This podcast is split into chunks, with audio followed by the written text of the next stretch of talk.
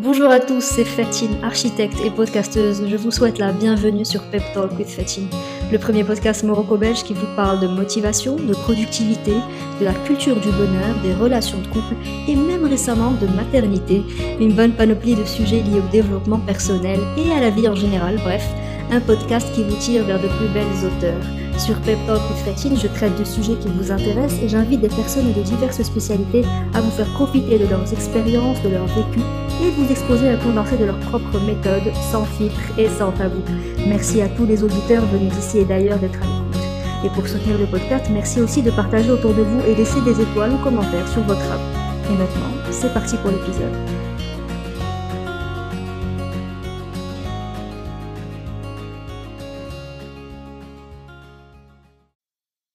Est jeune, célibataire, on pense être fatigué, avoir des moments de fatigue, par nos querelles amoureuses, par nos études.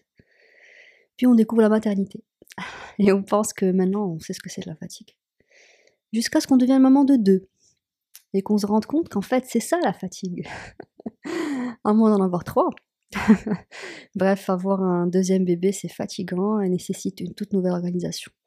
Ça dépend aussi de l'âge de votre aîné, bien sûr, mais si comme moi vos enfants sont assez rapprochés, vous allez vraiment sentir que vous avez deux bébés à la maison. Euh, mais, mais, mais, avec beaucoup d'ambivalence quand même, parce que tout à coup, tu percevras ton bébé, ton aîné, comme un grand, dès l'arrivée de son frère ou sa sœur. Et ça, c'est le premier sentiment de culpabilité que j'ai pu ressentir. Du jour au lendemain, tu la vois, tu as l'impression que c'est un géant. Euh, mais bonne nouvelle, c'est normal, it will fade, parce que oui, ça s'estompe avec le temps. Euh, alors selon moi, être maman de deux, c'est une tornade, on va pas se mentir. Mais c'est par phase. Il y a la phase des trois premiers mois. Il y a l'après trois mois. Et généralement, tu vas sentir vraiment un cap à ce moment-là, à partir des quatre mois. Il y a quand bébé apprend à marcher, à se déplacer de lui-même, et ça devient encore autre chose. Euh, ça, j'ai pas encore expérimenté avec deux, mais je vous dirai d'ici là. Euh, les trois premiers mois, comme tout, tout ce qui est nouveau, c'est dur au début. C'est les coliques, les larmes, tu essaies de trouver un rythme. Le sommeil, c'est le grand n'importe quoi. Euh, si tu pensais déjà pas super bien dormir avec ton aîné, là tu replonges grave. Euh, donc tu apprends aussi à faire connaissance avec ton nouveau petit bout d'amour, ton nouveau petit bout de chou. De lui trouver une place dans ton cœur qui finalement se fait tout naturellement et c'est un bonheur. toi qui pensais pas pouvoir aimer plus que tu n'aimes déjà, alors te voilà reparti pour un rodéo. Il y a de la place pour autant d'enfants que tu auras et c'est ça la magie d'être maman, d'être parent. Donc ces, trois premiers mois sont pas faciles, euh, c'est très dur. L'avantage c'est que c'est la deuxième fois. Et donc tu es expérimenté, tu es déjà rodé pour pas mal de choses. Donc beaucoup de choses se font plus naturellement. Tu réponds aux besoins de ton bébé plus instinctivement, tu devines plus vite ce qui va pas, et surtout il y a des choses que tu voudrais faire autrement parce que tu en as déjà fait l'expérience ou peut-être la mauvaise expérience avec ton premier, et donc tu as envie de faire les choses un peu autrement. Euh, par exemple, cette fois, euh, tu peux vouloir euh, très tôt habituer ton bébé à dormir seul, tu veux enlever la tétine plus vite, tu veux allaiter plus, et, donc tu vas employer plus de moyens pour, tu veux peut-être pas allaiter cette fois, et tu veux te mettre moins de pression, avoir plus de temps pour toi. Bref, bien que les bébés soient différents, tu tentes de nouvelles approches, et en général, ça peut te réussir. ce qui est pas facile par contre, c'est de devoir s'occuper de ta grande ou ton grand avec un bébé dans les bras. Alors là, c'est le calvaire. Euh, si t'as pas d'aide, c'est vraiment super dur. L'aîné euh, est actif, il a une phase de sa vie où voilà, ça bouge et tout. C'est pas, c'est pas comme un nouveau-né. Et donc, euh, il demande l'attention et a toujours grandement besoin de toi. Alors en plus, avec l'arrivée d'un bébé, c'est pas maintenant qu'il faut le lâcher. Et c'est pour ça qu'il faut réussir à libérer du temps pour lui. il a besoin de toi. Et donc, ce qui m'a été super utile, c'est de poser par exemple un date pour elle et moi, juste elle et moi. Et on est sortis s'amuser ensemble dans un playground. Euh, elle a adoré. Franchement, moi aussi. j'avais, vraiment besoin de me retrouver avec elle et être juste sa maman à elle. Euh, et ça, ça me manquait déjà beaucoup. Euh, beaucoup de nostalgie à ce moment-là. Et ce que tu peux faire aussi, c'est profiter d'un moment où bébé dort pour lui faire, enfin pour lui donner du temps, sans interruption. Et parfois, il suffit d'un quart d'heure, d'une demi-heure pour juste changer la donne. Mais, euh, mais j'insiste sur le sans interruption, c'est pas téléphone, rien du tout, juste toi, euh, ton grand. Euh, c'est super important. Que ce soit pour elle ou, pour toi. après, je reviens sur la difficulté de devoir gérer les deux en même temps. Alors sans aide, on n'en parle même pas, c'est super dur, c'est vraiment dur. Tu peux le faire quelques jours, une semaine, deux, mais tu vas, tu vas saturer. L'aide est super, super importante pour ton mari et toi. Que ce soit la famille, des amis, une nounou, la crèche. Il faut avoir à côté quelques alternatives pour te soulager, pour avoir du temps pour toi. Ça, c'est le point crucial, je trouve, qui fait que tu es épanoui ou non dans ta vie. Et honnêtement, c'est dur. C'est dur. Le plus gros challenge, c'est de réussir à trouver du temps pour toi. Euh, et, et, tu te manques à toi-même. Alors, t'as beau être la personne la plus organisée, la plus assidue, la plus productive. Quand tu deviens maman, tu es challengé. Tout ce que tu pensais maîtriser n'est plus de ton contrôle. Et du jour au lendemain, tu entres dans un tourbillon euh, axé à grande majorité sur tes enfants, si c'est pas totalement sur tes enfants. Alors tu, euh, tu commences petit à petit à te chercher. Au début, tu soak in, tu es dedans, tu vis pleinement ce début de postpartum. Tu récupères, tu essaies tant bien que mal de te, de te reposer après ton accouchement. Et ensuite, il y a une routine qui commence à s'installer petit à petit. Et très rapidement, tu commences à ressentir le besoin de souffler. On est humain. Euh, on ne peut pas continuer comme ça. Alors tu commences à tester, à essayer de libérer du temps. Euh, tu as des dilemmes. Bébé dort, ma grande est à l'école. Qu'est-ce que je fais? Je prends une douche, je mange, je travaille. C'est quoi aujourd'hui? Euh, Mais au final, euh, au fil des mois, après plusieurs combinaisons, plusieurs tentatives, tu peux réussir à trouver un système qui marche pour toi. Mais il faut tenter, il faut tester, et un système ne marchera pas forcément pour un autre. Donc, mais pour ça, il faut apprendre à faire des concessions c'est sûr, c'est clair. Et euh, passer le cap des trois mois aide beaucoup. Pourquoi? Parce que bébé commence à avoir un rythme petit à petit, un peu plus régulier. Ton aîné commence à s'habituer à la vie à quatre et peut-être même l'apprécie. Tu vas peut-être d'ici là trouver de l'aide qu'il te faut. En tout cas, le, système d'aide qu'il te faut. Donc les choses se tassent, mais tu dois imposer des règles qui vont être bénéfiques pour toi. Euh, alors quatre astuces que j'ai appris et qui te feront gagner du temps. Euh, prends un stylo, je t'attends. C'est bon? T'es prête? Alors écoute-moi. Utilise par exemple la sieste la plus longue de ton bébé pour faire les tâches les plus importantes. La mienne par exemple dort le matin, dort plus le matin. L'après-midi pas vraiment. Donc, oublie la maison, oublie la vaisselle, oublie tout je sais pas si la dette dans la maison ou pas, mais oublie toutes les choses un peu futiles qui tournent autour de toi. Et commence par toi. Le reste ensuite. Il faut en fait qu'à la fin de la journée, ou de certaines journées au moins, ça peut jamais être parfait, tu puisses te dire au moins aujourd'hui, j'ai fait ça pour moi. Lower your expectations.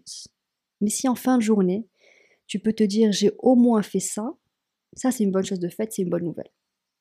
D'accord Donc prends le moment où ton bébé fait en général une sieste, la sieste la plus longue, pour commencer par toi et faire ce que toi tu as envie de faire. Ça de.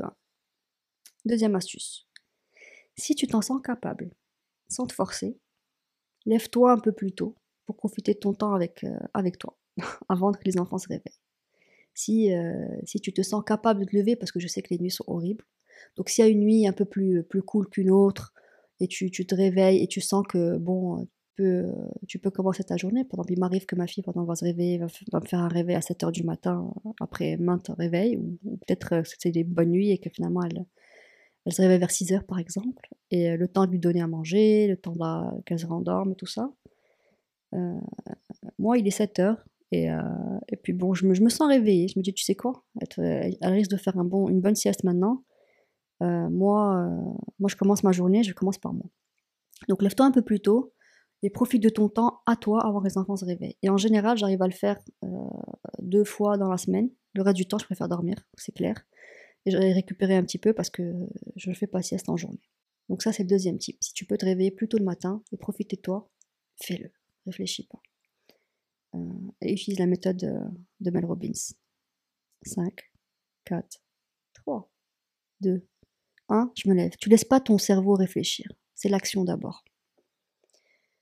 Quand tu prévois de sortir, ça c'est le troisième type, troisième astuce, quand tu prévois de sortir, euh, la veille, prépare les sacs et prépare les tenues. C'est un temps fou qu'on passe à préparer les affaires des enfants pour sortir.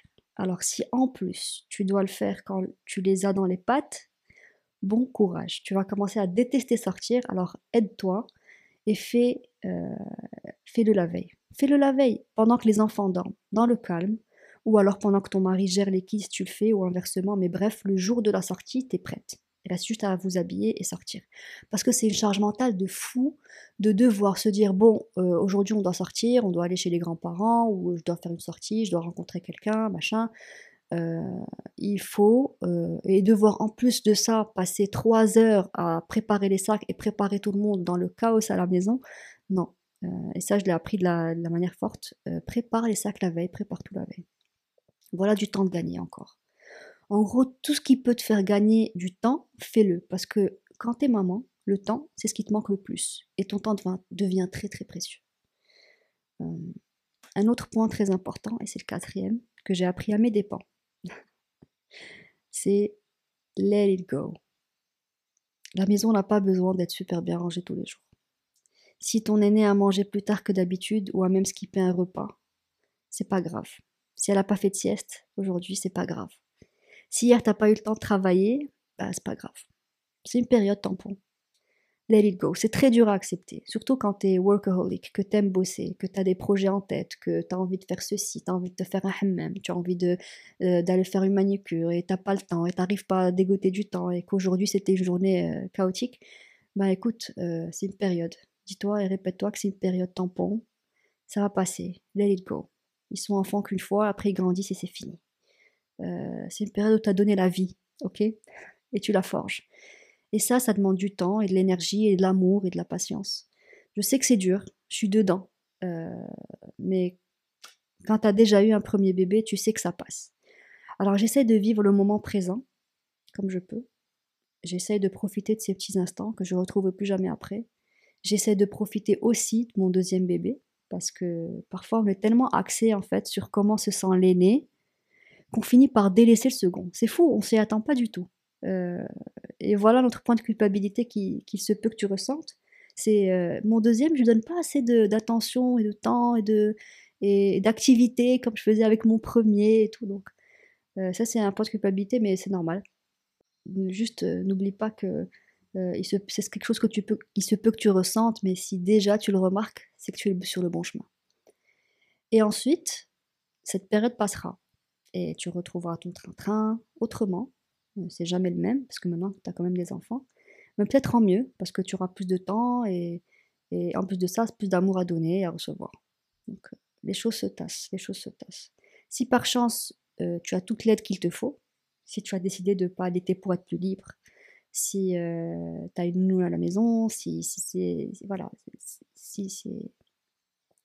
Alors, si par chance, tu as toute l'aide qu'il te faut, l'aide ménagère, tu as une nounou, si en plus de ça, peut-être tu as décidé de ne pas allaiter pour être plus libre et que c'est le système qui marche pour toi, tant mieux. Fonce, fonce.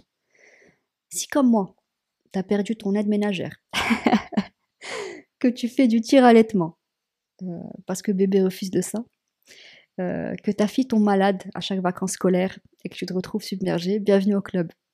Parce que chacun sa manière. Euh, moi, je me considère beaucoup comme étant une maman impliquée. J'ai pas pu allaiter longtemps parce que Lily a tout simplement refusé. Euh, mais moi, j'ai refusé de pas de ne pas lui faire goûter mon lait plus longtemps, donc je tire.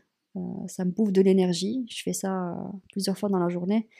mais voilà, je, comment, je fonctionne comme ça c'est dur, c'est prenant. Si tu prends 15-20 minutes et que tu l'as pour, tirer et que tu l'as multiplié plusieurs fois dans la journée, ça en fait du temps pour quelqu'un qui en cherche. Alors, euh, mais après, je serai fière de moi et de ce que j'ai pu lui, apporter. Je pense arrêter bientôt, c'est clair.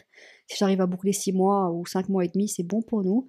Euh, parce que je veux quand même un moment me libérer, pouvoir reprendre plus sérieusement mon temps en main.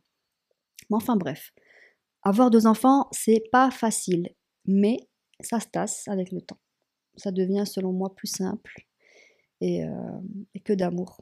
Si j'ai un conseil à te donner, c'est de ne pas juste écouter cet épisode avant d'accoucher euh, de ton second, mais aussi et surtout pendant ton deuxième postpartum.